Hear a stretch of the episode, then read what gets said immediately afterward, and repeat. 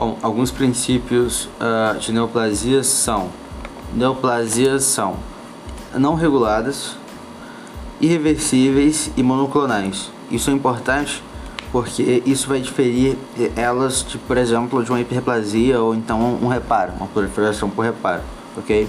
E são tecidos novos que crescem, ok? Então esses são os princípios básicos de neoplasias. Bom, é, e como que eu vou saber se é monoclonal ou policlonal, né? No caso, policlonal relacionado a metástase e monoclonal relacionado a uma neoplasia. Bom, toda, toda célula do corpo, toda, toda, toda célula do corpo é, tem, tem a G6PD, né? Que é uma enzima que vai proteger contra principalmente substâncias tóxicas que são produzidas nessas células. Essa G6PD, ela tem diferentes isoformas. Então ok, né? Forma A, B, C, D e vai. Tá, é, essas isoformas elas são, são, são geradas né, de pai para filho, de, de mãe para o filho. No caso, então, por exemplo, eu tenho duas isoformas, pode ser A e a B, pode ser a B e a C, tanto faz. A questão é que todas as minhas células vão ter uma hiperexpressão de um desses, desses alelos, né? Então, é, uma determinada célula epitelial vai ser A, outra vai ser B, a outra vai ser A, outra vai ser B, que no geral tende a ter uma proporção de 1 para 1, né? Meio a meio ali. Ok, o que, que vai acontecer? Quando você tem uma hiperplasia, né, você tem um, um, uma multiplicação ali dessas células e aí você vê que as isoformas da G6PD dessa, dessa metaplasia geralmente vai também respeitar esse 1 a 1, né? Vai ter tanto A, tanto B.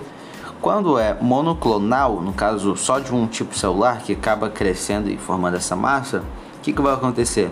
Todas as, né, as células dessa massa né, de tecido que cresceu vão ser de um tipo de G6PD entendeu? Então com isso eu consigo dizer se é ou não metaplasia ou se é ou não é, é neoplasia, entendeu? Porque na neoplasia todas as G6PD vão ser de uma, de uma, determinada forma e isso é muito estranho, então eu caracterizo como é, monoclonal, ok? Só G6PD pode ser utilizado, né? As isoformas de G6PD pode ser utilizado como guia? Não, você pode também verificar as isoformas do receptor de andrógeno, tá bom? Então, Androgen Receptor Isoforms também pode ser é, um desses, desses guias para determinar essa capacidade clonal, ok? Então, novamente, como as células neoplásicas são geradas de apenas um tipo de célula-mãe, eu consigo saber a partir dessas isoformas se é monoclonal ou se não é, né? se é neoplasia ou se não é, ou se é metaplasia. Bom, é, para as células é, B, né, no caso linfócitos B, você pode utilizar essa determinação por meio dos anticorpos, tá? Os anticorpos são uma cadeia pesada e uma cadeia leve, né? Lembra lá? Pois é, as cadeias leves têm alguns tipos, capa e lambda, tá? E aí o que, que vai acontecer? Ó, imaginamos ali é, o meu corpo, tá? No meu corpo você vai ter ali, é, o meu, vou pegar aqui minhas células B, né? E aí os, os, o, o que, que eu vou perceber? Vou perceber que o meu fenótipo de células é, de células B é, são de produção o que?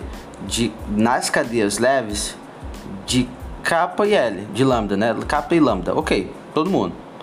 A questão é que minha proporção de capa é de 5 para 1 em relação a lambda. Ok, meus anticorpos capa, né, com, com, com essa cadeia leve subtipo capa, vai ser predominante 5 vezes mais do que o meu tipo lambda. Beleza. E aí o que, que eu vou fazer? Eu vou comparar isso com uma determinada região, né? uma determinada é, neoplasia. E eu vejo que lá a proporção de lambda é de 7 para 2. Putz, se lá tá 7 para 2 e o resto dos meus, dos meus é, do, do, resto do meu corpo, né?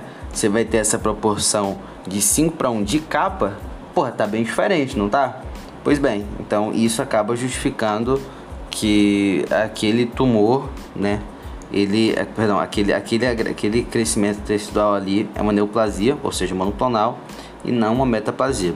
Enfim, é, isso aí são só formas de você saber se é monoclonal ou se é só uma metaplasia, entendeu? Se é uma neoplasia ou se é só uma metaplasia, tá? São maneiras de você descobrir isso, ok? E aí no caso aqui que eu expliquei das questões das cadeias leves, dos tipos de cadeias leves, estão relacionadas com quem? Com você saber isso é, com células B, né? no caso linfócitos B.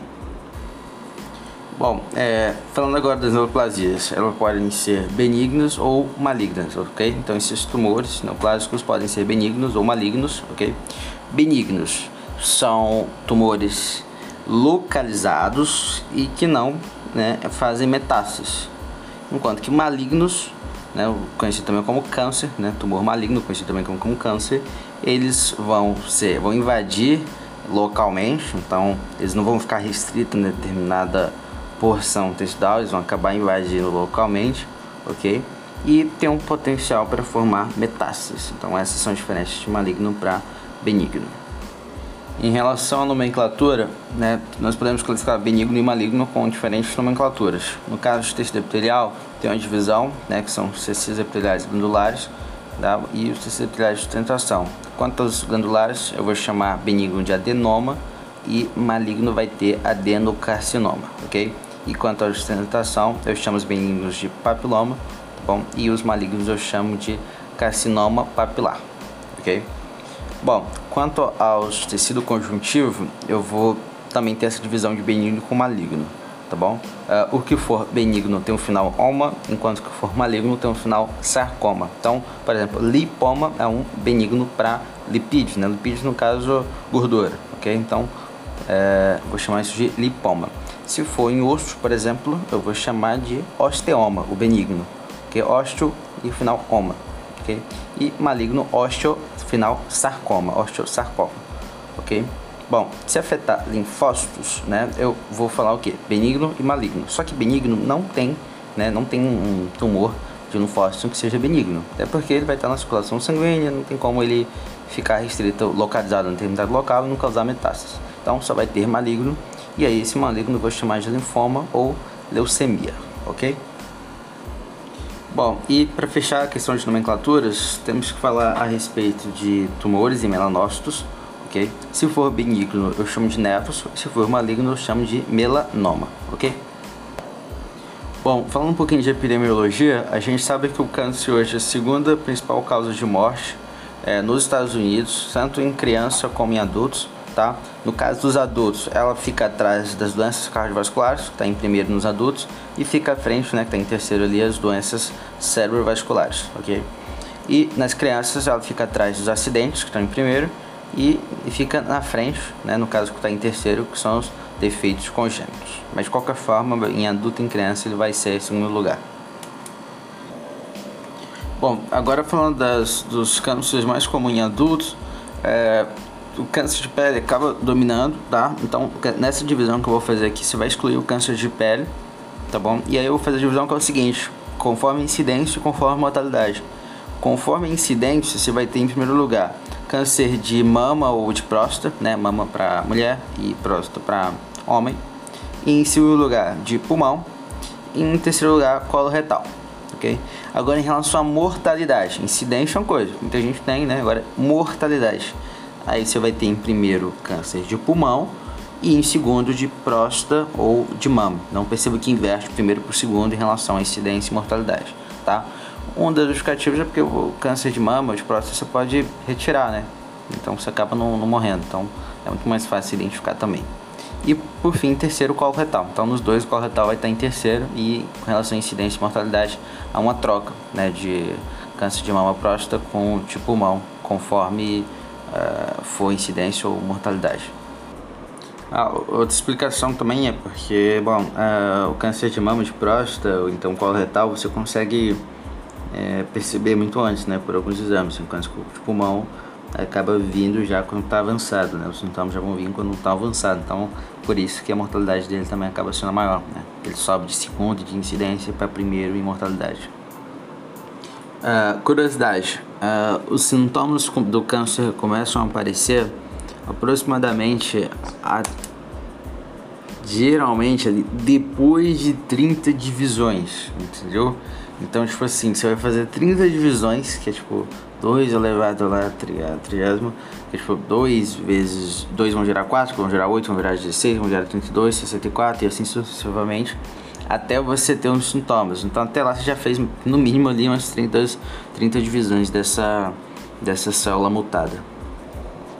Bom, e assim, então perceba que a cada, a cada divisão, né, quanto mais tarde, maior a taxa de crescimento desse tumor, né, que 2 viram 4, que viram 8, viram 16, então cada vez mais você vai crescer mais rápido ainda. E isso só mostra o quão importante é você ter né, um, um, uma detecção precoce né, para você ter um melhor prognóstico. Quanto mais tarde, pior o prognóstico para esse, esse caso.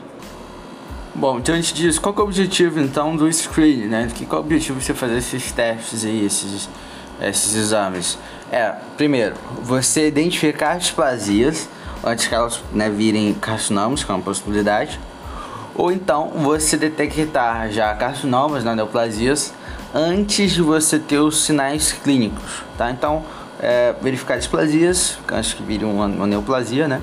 E verificar também uh, neoplasias antes delas estarem gerando sinais clínicos, tá bom? Sintomas clínicos.